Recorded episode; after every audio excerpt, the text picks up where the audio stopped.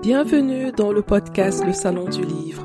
Si vous êtes passionné par la lecture, si vous souhaitez découvrir l'univers artistique de vos auteurs préférés et mieux comprendre les coulisses du domaine du livre, alors ce podcast est exactement ce qu'il vous faut. Je suis Assel Nadal, entrepreneur littéraire, et j'aide les auteurs indépendants à mieux comprendre l'auto-édition, à construire une stratégie digitale simple et efficace pour publier et promouvoir leurs livres. Tous les vendredis, retrouvez-moi pour accueillir un acteur du secteur du livre. Choisissez votre place dans le salon du livre et installez-vous bien. C'est parti pour un nouvel épisode. Bonjour, bonjour.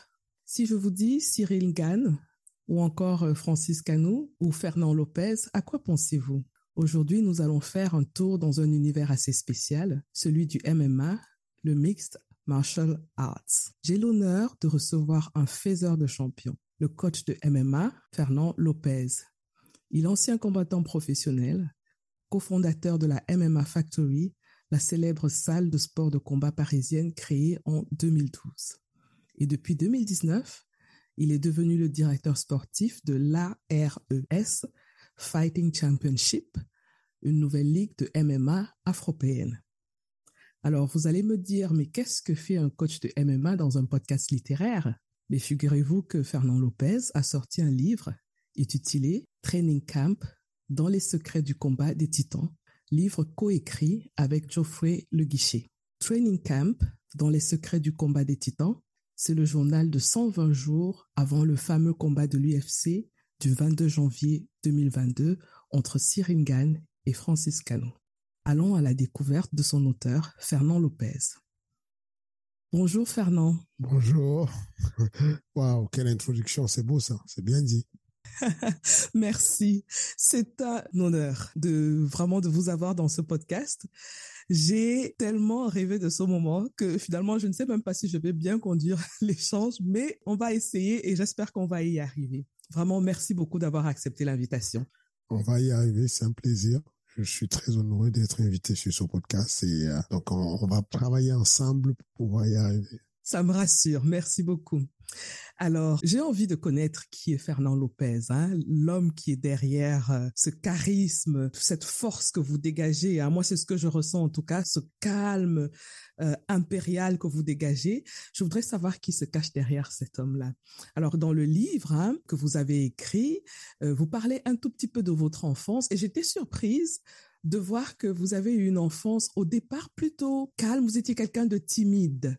En apparence, ça ne se voit pas que je suis timide, mais je le suis toujours. J'ai beaucoup travaillé dessus. Je me rappelle, encore tout petit, c'était pour moi un cauchemar d'être interrogé à l'école, pas parce que je n'avais pas la réponse à la question du professeur, mais parce que euh, l'attention allait se tourner vers moi pendant un instant. On vous pose la question, euh, quelle que soit la question qu'on vous pose.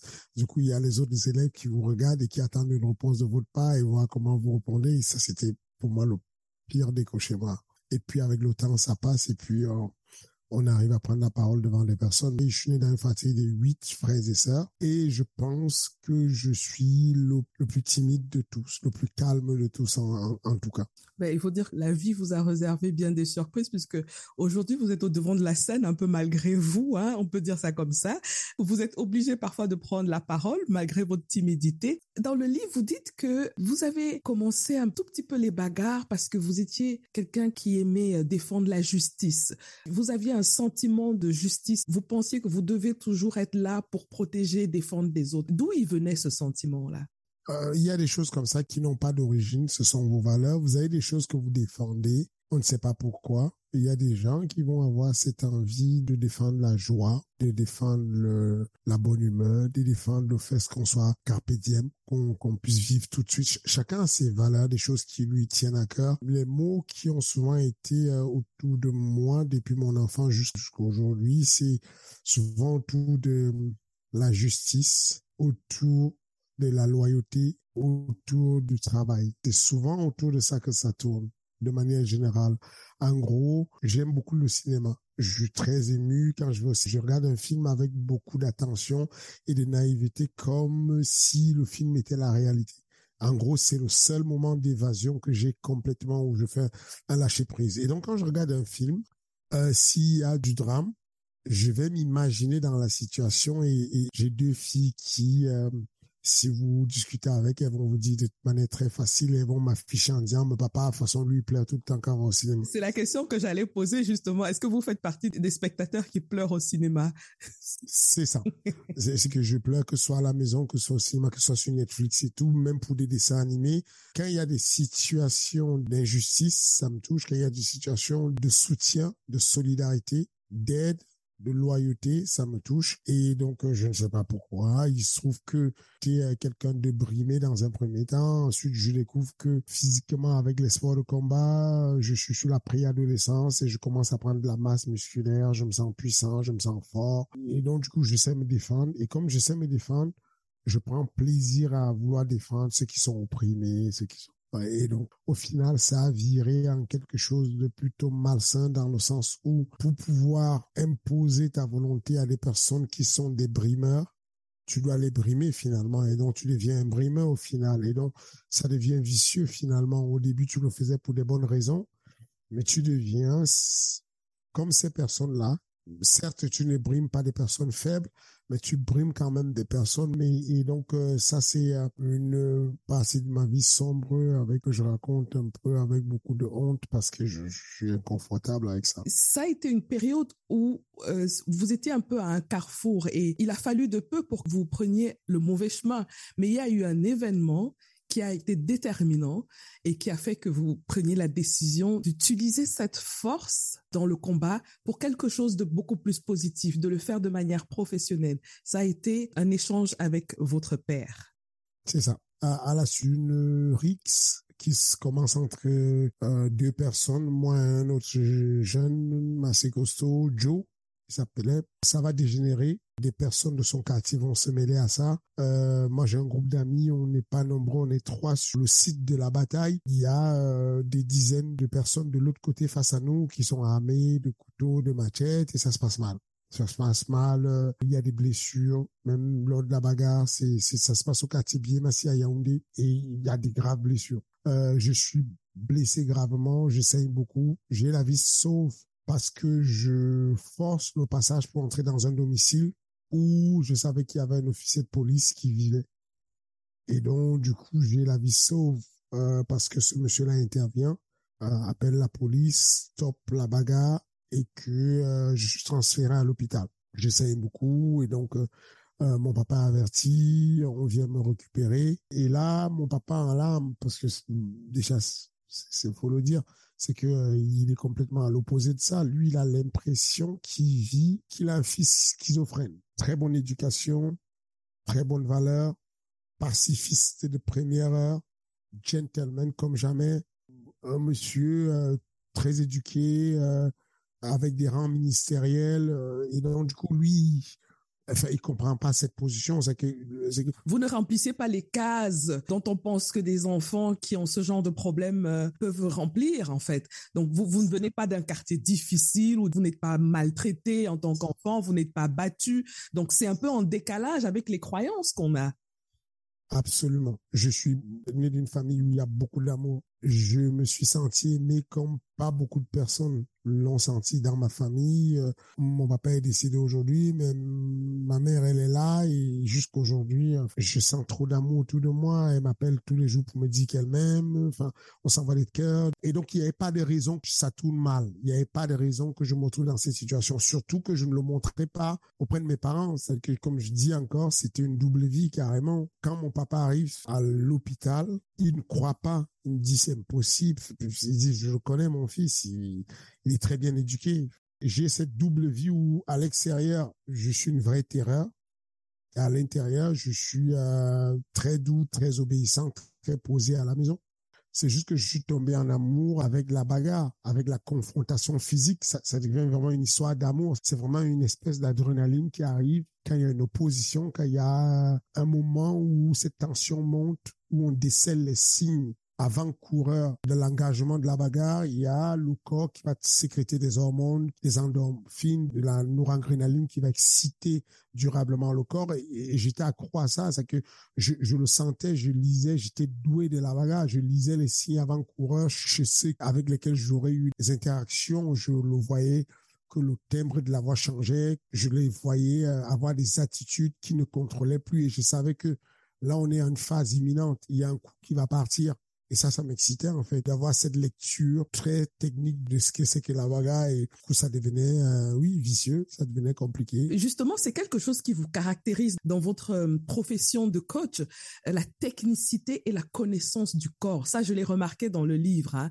C'était impressionnant la manière dont vous interprétez des combats, les réactions de l'adversaire ou bien même de votre poulain.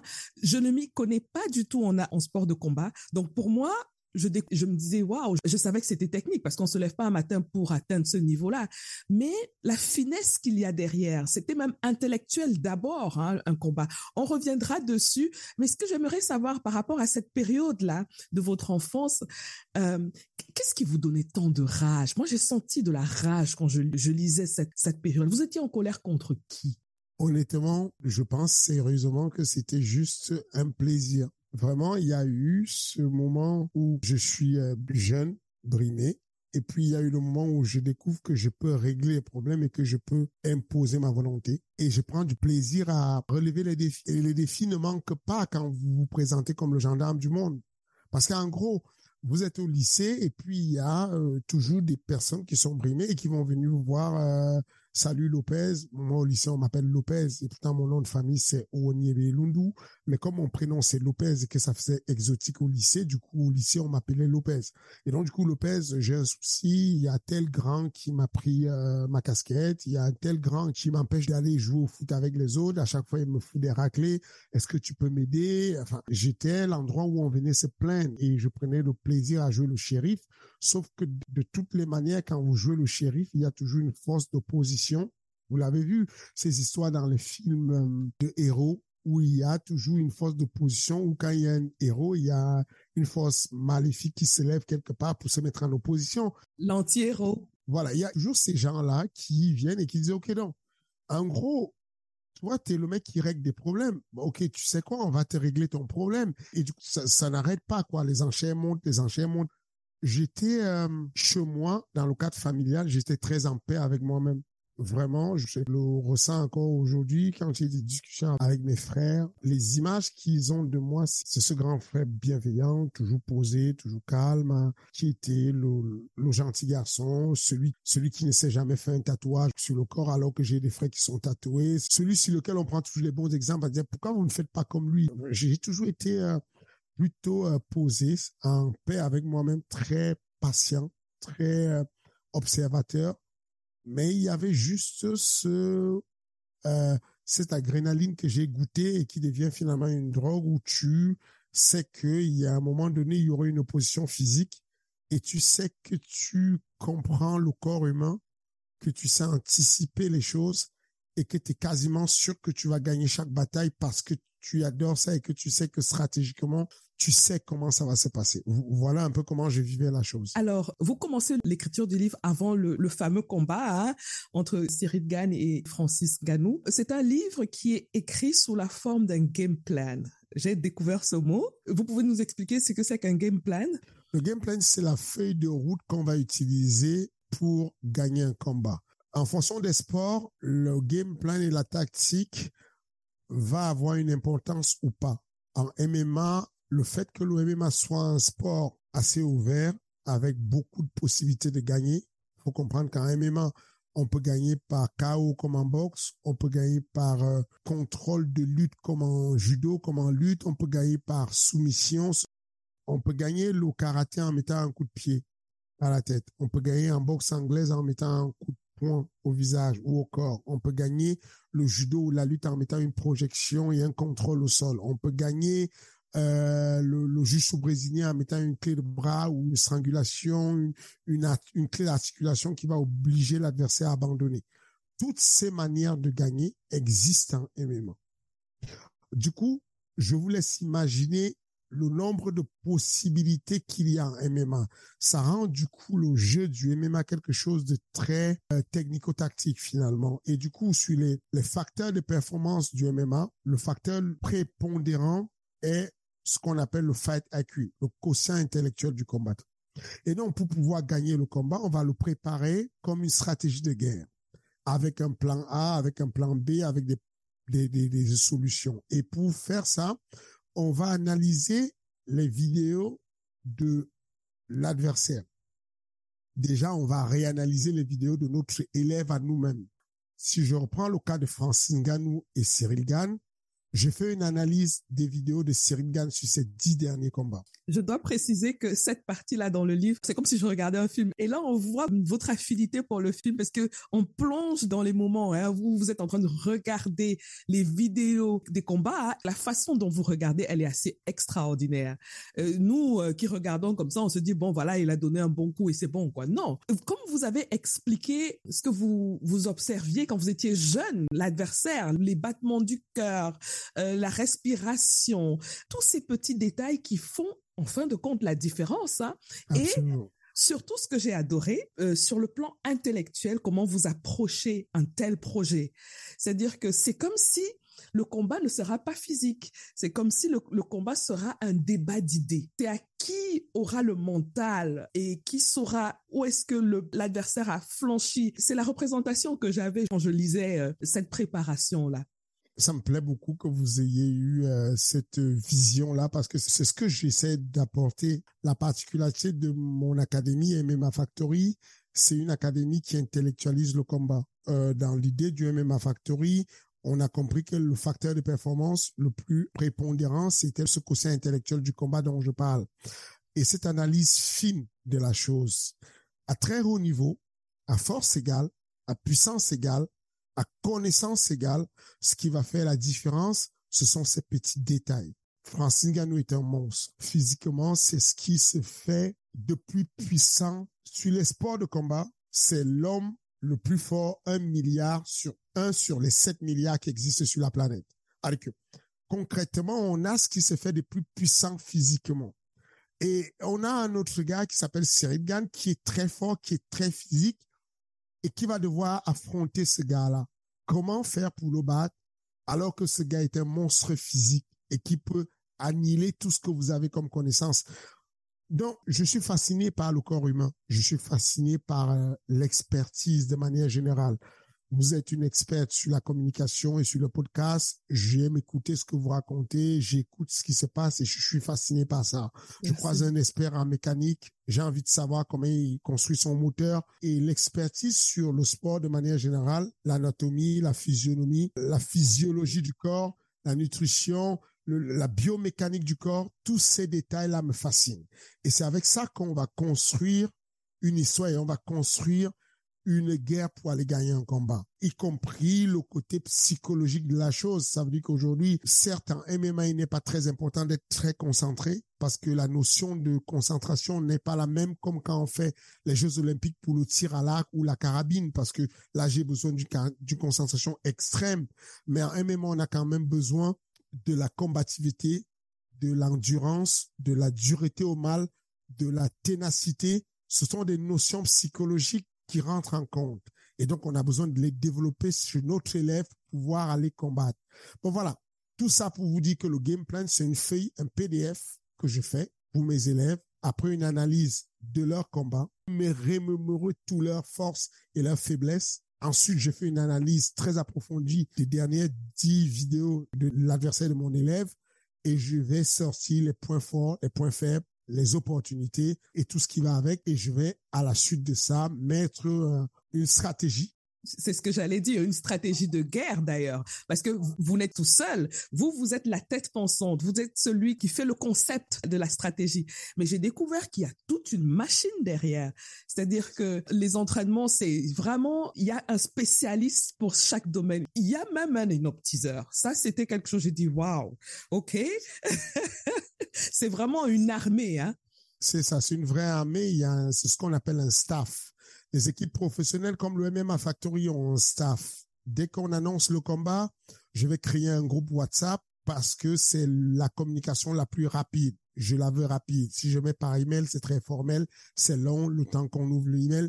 Je mets sur WhatsApp, j'ai un groupe. Dans le groupe, j'ai le préparateur physique, le préparateur mental, le staff médical avec un kiné, un ostéo, un chiropracteur, un médecin. J'ai même les gens des médias. J'ai le committee manager qui gère les réseaux sociaux. J'ai, euh, vous me demanderez pourquoi, mais parce que quand il est dans le groupe, quand j'annonce à mon élève, on s'entraîne demain, l'entraînement de demain 10 heures est repoussé à 11 heures, tout le staff est au courant. Du coup, j'ai pas besoin de faire d'autres communiqués. Les tous se présentent au même moment. Et donc, celui du committee manager, il sait qu'il va venir faire des captations d'images. Euh, parce que on va documentariser et qu'on va expliquer un jour. Celui qui s'occupe de Cyril pour euh, le media training, parce qu'on va l'entraîner à, s'exprimer, à parler anglais, bah, il va décaler son planning d'une heure parce qu'il sait qu'on a eu un retard. Tout le monde est au courant. Le kiné, l'ostéo vont arriver un peu plus tard parce qu'ils savent qu'après l'entraînement, ils doivent récupérer le combattant pour lui faire des soins de récupération pour optimiser la récupération. Le préparateur mental va modifier son planning. Le préparateur mental va s'adapter à la stratégie. La stratégie, c'est quoi? Tu vas affronter quelqu'un de très fort mentalement, que j'ai formé, que je connais. Il est très, très fort. Il a mangé les cailloux quand il était petit. C'est pas, c'est, il a mangé le, le macabo, comme on dit chez nous. C'est pas, c'est pas, une forme d'astérisque, quoi. voilà, c'est pas le lait que vous buvez. Il a mangé le macabo, il est très solide, donc c'est pas, c'est pas pareil. Et donc le préparateur mental a pour mission de préparer Cyril à visualiser ça, à visualiser un dîner en enfer avec un monstre. Le préparateur physique va adapter la stratégie en disant il faut que tu ailles chercher un peu plus d'endurance physique parce que physiquement il va affronter quelque chose de plus compliqué. Et donc, c'est toute une armée, c'est un staff avec lequel on va en guerre et avec lequel on va tout préparer. Et on va faire ça comme un orchestre qui bat la musique et qui va être en symphonie. Mhm. Alors, comme vous l'avez dit, hein, vous avez été entraîneur de Francis Canou aussi. Donc, vous avez deux géants, Cyril Gad et Francis Canou. L'un a été votre élève et l'un est votre élève. Moi, je me posais la question de savoir comment on se sent à l'intérieur quand on a deux champions face à face. Et on sait que on a commencé avec eux à la base, mais on doit être quand même fier quand on voit ça, de ce travail abattu, parce que c'est pas facile d'y arriver. C'est pas n'importe qui qui arrive. C'est vrai, j'en suis fier. Faut pas faire la fine bouche à ça. C'est beaucoup de travail, c'est difficile, c'est pas facile, mais je m'estime aussi chanceux. Je m'estime chanceux d'avoir croisé le chemin de ces personnes euh, extraordinaires. J'ai eu euh, toujours cette chance-là. Avant d'avoir Francine Ganou comme élève, j'ai eu Taylor Lapillus, euh, j'ai eu Michael Lebou. À un moment donné où le MMA en France était interdit et qu'on n'avait même pas le droit de faire du MMA, moi j'avais déjà deux élèves à l'UFC dans la plus grosse organisation au monde. C'est une grosse performance. Et ensuite j'ai eu la chance de rencontrer Francine Ganou qui était dans une situation assez précaire en France, comme je fais à l'accoutumée. Euh, je l'ai pris sous mon aile dans le programme euh, Fils Zéro. C'est une fiche réservée à des personnes qui sont euh, dans une situation précaire. La plupart viennent un peu du tiers-monde, du Daghestan aussi, du côté de l'Est du monde, du côté de l'Asie même des fois. Et donc, je l'ai pris sous mon aile et, pour le former gratuitement, pour l'amener à un certain objectif. Donc, du coup, j'ai pris le plaisir de le guider sur ses premiers pas, puisque dans un premier temps, lui il visait quelque chose qui était assez spécifique, qui était la boxe anglaise. Il ne savait pas c'était quoi le MMA. Vous l'expliquez très bien dans le livre, d'ailleurs. Donc, tout ce parcours avec lui. Que je suis fier d'avoir, à mon petit niveau, lui avoir fait une orientation. C'est une rencontre d'hommes. C'est de dire, aujourd'hui, euh, même s'il est dans une autre équipe, il s'occupe des gens, il aide des gens, il aide sa famille, il a sorti sa famille de la misère, il a une fondation, il aide des enfants à bâtir.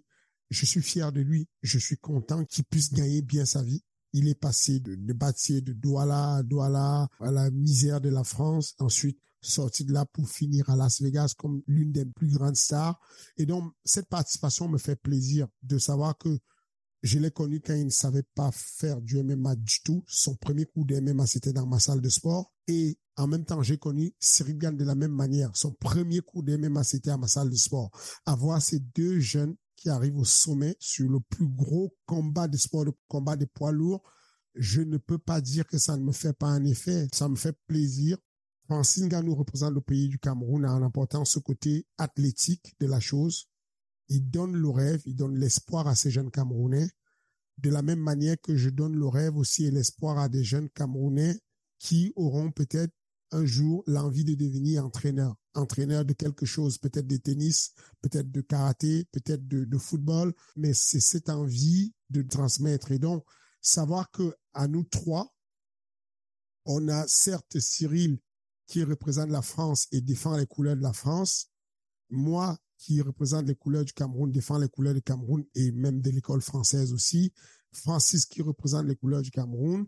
Je trouve que euh, à nous trois, on a fait quelque chose d'extraordinaire et qu'on est arrivé à quelque chose de bien. Et, comme on dit chez nous, c'est le 237 qui gagne. Je le confirme, hein, parce que avant que je ne découvre ces deux sportifs, les sports de combat, c'était pas trop mon affaire. Hein.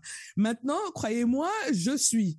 Euh, je ne suis pas encore euh, l'experte, mais je commence un peu à comprendre certaines choses. Je le sais, je le vois sur euh, la Ligue Ares. J'organise tous les mois avec mon équipe sur Paris un événement des MMA de très bonne qualité et on reçoit des personnalités sur cet événement et de plus en plus d'Africains qui ont découvert au hasard l'OMMA et qui me disent la même chose. Je parlais avec euh, Pali Poupa récemment, je parlais avec euh, d'autres musiciens africains et qui sont archi passionnés maintenant de MMA et qui ne connaissaient pas et qui aujourd'hui euh, sont accros à ça parce que ça devient quelque chose d'intéressant. Et voilà, j'aime ce truc-là, cet engouement-là, c'est ce qu'on fait découvrir à, à ce continent qui est plein de matières premières et c'est une bonne chose.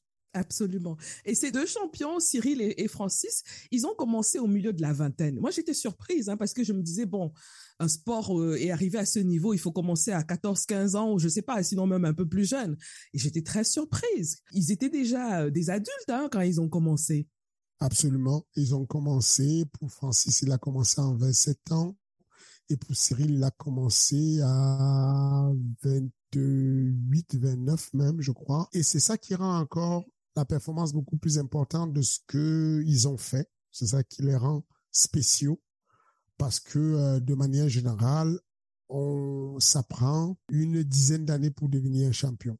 Absolument. De manière générale, en moyenne. Et euh, Francis Ganou, euh, ma société Management Factory a signé Francis Ganou à l'UFCC quand il n'avait que six combats et il avait à peine fait deux ans de MMA. Ce qui est très court hein, pour euh, rejoindre l'UFC. C'est ça. Et Cyril Gann a signé à l'UFC quand il n'avait que deux combats et il avait à peine fait une année de MMA. C'est extraordinaire. Francis est devenu champion du monde trois ans plus tard et Cyril est devenu champion du monde intérimaire deux ans plus tard. C'est quasiment jamais vu sur la planète. Donc c'est pour ça que je vous dis, encore une fois de plus, je me sens béni d'avoir croisé le chemin des personnes euh, aussi talentueuses. Je ne dis pas que c'est juste de la chance et que c'est du hasard. Euh, je pense que je pense qu'il y a du travail, mais quand même, c'est aujourd'hui j'ai Nassoudine Imavov qui est classé dixième mondial et qui, d'ici la fin d'année, va devenir champion du monde. Il vient d'un autre côté du monde, dans une autre catégorie de poids moyens. Euh, il y a Taylor Lapillus qui a un potentiel de devenir champion du monde dans mon écurie. Il y a Abdul Abdulagimov qui, j'ai cette chance-là d'attirer autour de moi des personnes avec des compétences, avec une bonne base, des bonnes qualités physiques premières.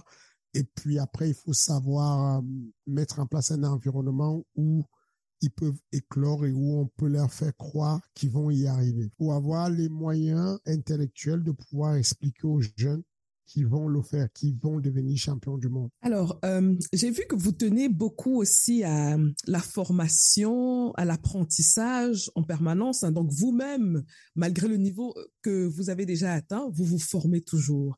Et à ma grande surprise, avec joie, j'ai découvert que là, vous préparez un Master 2, en tout cas au moment où vous écriviez le livre. Est-ce que vous pouvez dire quelques mots sur euh, le contenu de ce Master que vous êtes en train de préparer? Peut-être que vous avez déjà terminé, je ne sais pas. Non, il est encore en cours. Je passe un, master 2 sur l'ingénierie de formation et la big data. En gros, comment utiliser la, la big data sur la formation, sur le sport, l'ingénierie du sport de manière générale, de comprendre au maximum le sport, la biomécanique, l'anatomie, de manière la plus approfondie, mais surtout de comprendre comment utiliser les data, quels outils avoir, qu'est-ce que la, la technologie a fait aujourd'hui pour la data et comment utiliser ça. Donc voilà, je suis un, passionné de l'apprentissage. J'aime beaucoup, ça m'occupe. Je suis tombé en amour, comme disent les Canadiens, de, de l'apprentissage également. Alors que les études, l'école, quand j'étais plus jeune, c'était pas ça. Je le faisais pour mes parents et puis euh, quand j'ai découvert les études pour le sport et qu'on parlait exclusivement de l'anatomie, de la physiologie, de la biomécanique, de, la diététique sportive, du corps humain, de, de l'aspect psychologique, de l'aspect psychosocial de la société, bah là, je suis fasciné. Là, je ne m'arrête plus. J'ai juste envie d'apprendre et, de connaître un peu plus. Donc voilà, je suis euh, actuellement euh, en train de, à l'université de Nancy, en train de terminer euh, ce master 2. Et comment vous voyez l'avenir du MMA Déjà, je sais que vous avez aussi des échanges avec euh, le Cameroun. Comment est-ce que vous voyez l'avenir du MMA en Afrique en général et aussi en France? Parce que comme vous l'avez euh, rappelé, il y a pas longtemps, c'était interdit. Hein Donc, comment est-ce que vous voyez l'avenir de ce sport? L'avenir de ce sport est brillant avec de gros potentiels pour tout le monde, pour les jeunes qui ont envie de faire du sport. Il y a beaucoup d'opportunités pour les jeunes qui décident de faire un double métier, de faire le sport, mais aussi d'apprendre les métiers autour du sport. Beaucoup de métiers que vous avez pu découvrir dans le livre euh, Training Camp des éditions Amphora, où on parle des métiers de, préparateur physique, de préparateur mental, de, de kiné, d'ostéo, tous ces métiers du sport de manière générale d'entraîneurs, des niveaux différents d'entraîneurs. Et donc, ça donne des opportunités aux jeunes. Aujourd'hui, en Afrique, l'Afrique est en passe de devenir l'un des continents les plus puissants du sport de combat et du MMA de manière générale. Alors, on le sait qu'on a un ADN très puissant. On sait aujourd'hui, alors que le MMA n'est pas développé en Afrique, en tout cas pas hors de l'Afrique du Sud, on le sait aujourd'hui que l'Afrique a trois champions. Ngannou, et les deux Nigériens, Israël Adesanya et euh, Ousmane Kamau. Alors, même si ces personnes n'ont pas appris à faire l'OMMA en Afrique, toujours est-il qu'elles ont grandi à un moment donné en Afrique. Ce que j'entends par là, ça veut dire que il y a une corrélation entre les trois personnes. Il y a un dénominateur commun. Ce n'est pas un hasard. Il est possible que si on avait pris la pédagogie de la Nouvelle-Zélande où a appris l'OMMA Israël Adesanya, la pédagogie des États-Unis où a appris l'OMMA Ousmane Kamaro et la pédagogie de la France où a appris l'OMMA Francis Ngannou et qu'on l'a ramené en Afrique, il est possible que très rapidement, on puisse avoir beaucoup plus de champions de ce genre, puisque des personnes au physique de Francis Ngannou au Cameroun où j'ai grandi, j'en ai connu une tonne. Il y en a, il y en a, oui. Il y a que ça. Mm-hmm. Maintenant, ce qui va manquer, ce n'est même pas de l'intelligence parce qu'on a un pays où il y a tellement de gens cultivés et intelligents. Le niveau scolaire au Cameroun est monstrueux. Le niveau d'études est monstrueux. Mais l'enseignement du MMA est très spécifique. C'est un métier très spécifique. Et donc, du coup, à chaque fois que j'ai l'occasion de développer l'enseignement du MMA au Cameroun, je donne ma petite pierre pour qu'on la mette dans l'édifice de la construction. Quand j'ai l'occasion de faire un stage au Cameroun, j'y vais volontiers faire un stage. J'offre un stage gratuitement à, mes petits frères. Quand j'ai l'occasion, à chaque fois qu'il y a une formation FMC, FMC c'est Fight Management College, c'est mon école de formation. Dans cette école de formation, on forme des diplômés, on forme des entraîneurs, on forme des préparateurs physiques, on forme des managers en ce moment en France un seul diplôme qui est celui qui donne le droit d'enseigner contre rémunération l'OMMA. Ce diplôme s'appelle CCMMA. CC pour certificat complémentaire du MMA. Et aujourd'hui, Pat Management College est la seule école en France qui propose ces diplômes. Et quand je fais cette formation, je la mets en virtuel et je donne le pass virtuel à tous les entraîneurs proposé par la Commission nationale des MMA au Cameroun. Voilà un peu euh, ma manière de participer à ce qui se passe au Cameroun. Quand ils ont des événements et que je peux envoyer du matériel, je le fais. Mais voilà, ils ont plus besoin, en dehors, au-delà du matériel, ils ont plus besoin de cette connaissance spécifique. OK? Entendons-nous bien. Moi, j'ai fait le Cameroun à l'époque où l'INJS, l'Institut national de la jeunesse et du sport à Yaoundé, était très brillant. Donc, euh, avec des professeurs de sport très qualifiés. On a de la connaissance. Maintenant, on a de la connaissance sur des sports très connus. L'athlétisme, le judo, le football. Le MMA, c'est très récent. Et donc, cette spécificité-là, si on pouvait euh, la téléporter et la mettre à la disposition des petits jeunes, on aurait encore beaucoup plus de fruits. faut penser, au lieu de donner des produits, des fruits, je pense à des, des champions comme euh, Thierry Kamwa Sukuju, que beaucoup de frères camerounais ne connaissent pas, mais qui était l'un des premiers champions des MMA camerounais qui a combattu à l'UFC au Pride. Je parle de Donald Parfait, qui a combattu en Russie, qui vit maintenant ici en France, que j'ai entraîné, que j'ai managé. Thierry Kamwa, c'est pareil, il a été à l'équipe du Cameroun de judo, il est arrivé aux États-Unis, je l'ai entraîné, je l'ai managé, on est restés très amis. Et il y a beaucoup de jeunes Camerounais. Aujourd'hui, il y a Bignon, Simon Bignon. Il vit en Italie, il combat au Bellator, qui est un très bon combattant. Il y a euh, un peu partout à travers le monde des très bons combattants des MMA qui ont représenté le Cameroun. Francis Ganou étant la locomotive. Il faudrait penser à planter beaucoup plus d'arbres.